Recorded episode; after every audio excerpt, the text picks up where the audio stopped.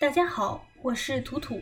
春天来了，小木说可以读一篇跟春天有关的文章。说起春天呢，我第一个想到的关键词就是生命。第一次严肃讨论生命的定义是中学的时候上生物课，老师给大家讲植物、动物、真菌、细菌还有病毒的区别。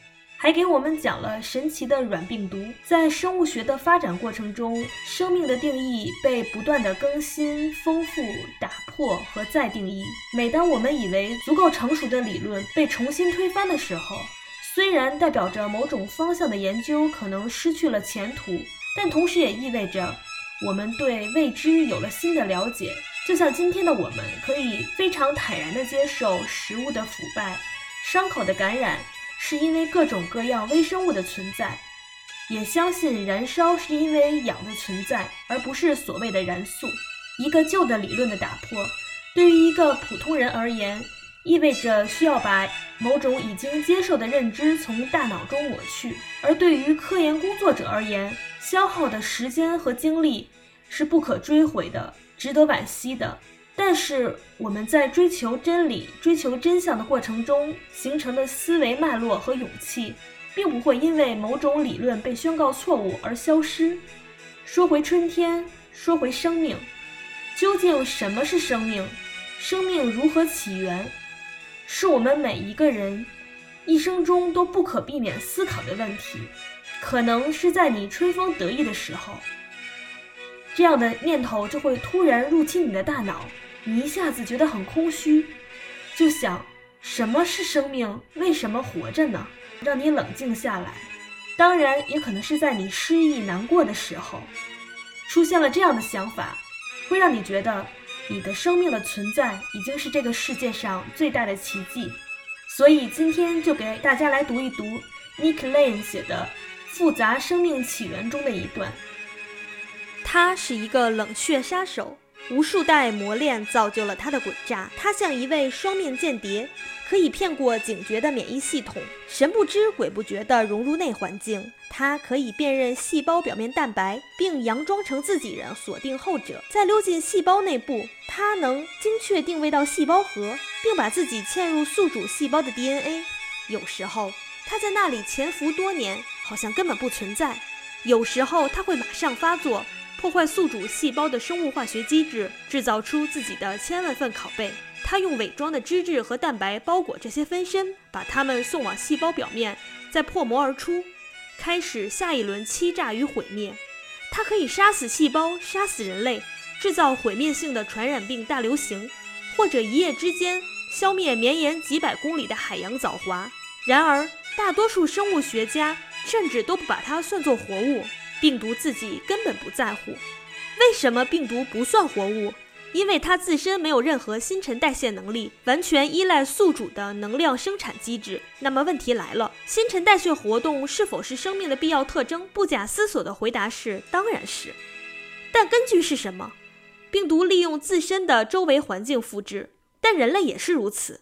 我们以植物或动物为食，我们呼吸氧气。如果把我们与周围环境隔离，比如头上套个塑料袋，几分钟内就会窒息而亡。可以说，我们寄生于我们所处的环境，就像病毒。植物也是如此，植物需要我们，就像我们需要植物。植物需要阳光、水和二氧化碳，才能通过光合作用制造自身所需要的有机物。植物在干燥的沙漠和黑暗的洞穴中很难生长。缺乏二氧化碳也不行。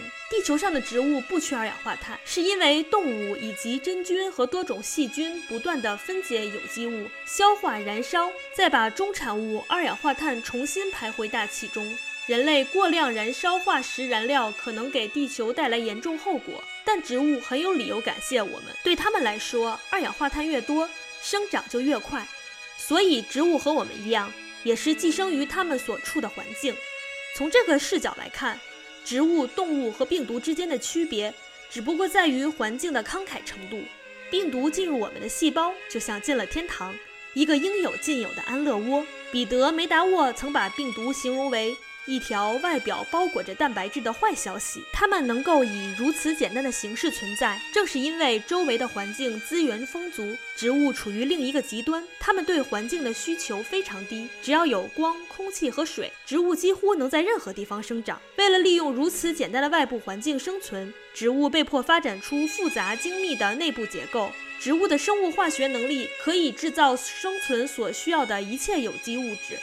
它们是真正的餐风饮露，人类的情况介于二者之间。我们除了需要一般的食物，还需要摄入某些维生素。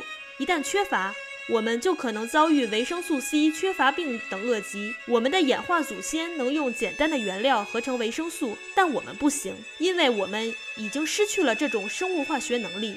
如果没有外部供应的维生素，我们就和没有宿主的病毒一样，注定灭亡。所以，万物都离不开环境的支持。唯一的问题是，具体需要多少支持？与转作子，即跳跃基因这样的 DNA 寄生物相比，病毒可谓极其复杂。转作子从不离开自己的安乐窝，只在整个基因组中到处复制自己。智力通常是微小的独立环状 DNA，包括几个基因，可以通过纤细的连接管。从一个细菌直接传递到另一个细菌，无需武装自己来面对外部世界的风险。那么，转作子、智力和病毒算是活物吗？它们都有某种微妙的目的性，都有利用生物环境复制自身的能力。很明显，从非生命到生命是一个渐变的连续体，非要在某个地方划清界限，没有什么意义。学术界对生命的定义大都集中在生物本身。而忽略了生命寄生于环境的本质。例如，NASA 对生命的工作定义：生命是一个自我维持的化学系统，能够进行达尔文式演化。病毒包括其中吗？很可能不算，但这取决于如何解读“自我维持”这一模糊的表达。无论如何，这个定义没有强调生命对环境的依赖。环境一词从本身的词义来看，仿佛与生命界限分明。我们会看到，事实并非如此，二者从来都并不可分。如果生命与自己适应的环境相互隔离，会发生什么？当然是死亡，非生即死嘛。但这个二分法并不总是成立。当病毒在宿主细胞与外界生存资源隔离时，它们并不会马上腐坏和死去。它们面对外部世界的侵蚀时，表现得十分坚韧。每毫升海水中，病毒个体的数量通常是细菌的十倍。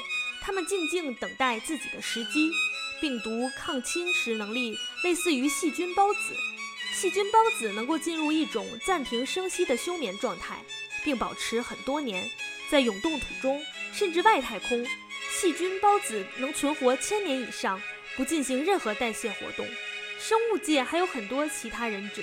某些植物的种子，还有水熊虫这样的动物，都能忍受极端恶劣的环境条件，比如完全脱水、一千倍人类致命剂量的辐射、高压的深海海底，或者是宇宙真空，全都没有食物和水。为什么病毒、孢子和水熊虫没有崩坏、没有腐朽、没有遵从支配万物的热力学第二定律？或许他们最终会屈服。比如被高能宇宙射线直接轰击，或者被火车碾过，但除开这样的霉运，他们的假死状态几乎是完全稳定不变的。这些例子对我们理解生与死的区别有重大意义。严格的说，孢子不算活着，尽管大多数生物学家都会把它们算作生命，因为它们保持着复活的潜力，能够回到生命状态，当然不能算死了。我找不到任何理由对病毒另眼相看。一旦合适的环境出现，它们也会醒过来，开始复制自己。水熊虫，真正的动物不也是如此吗？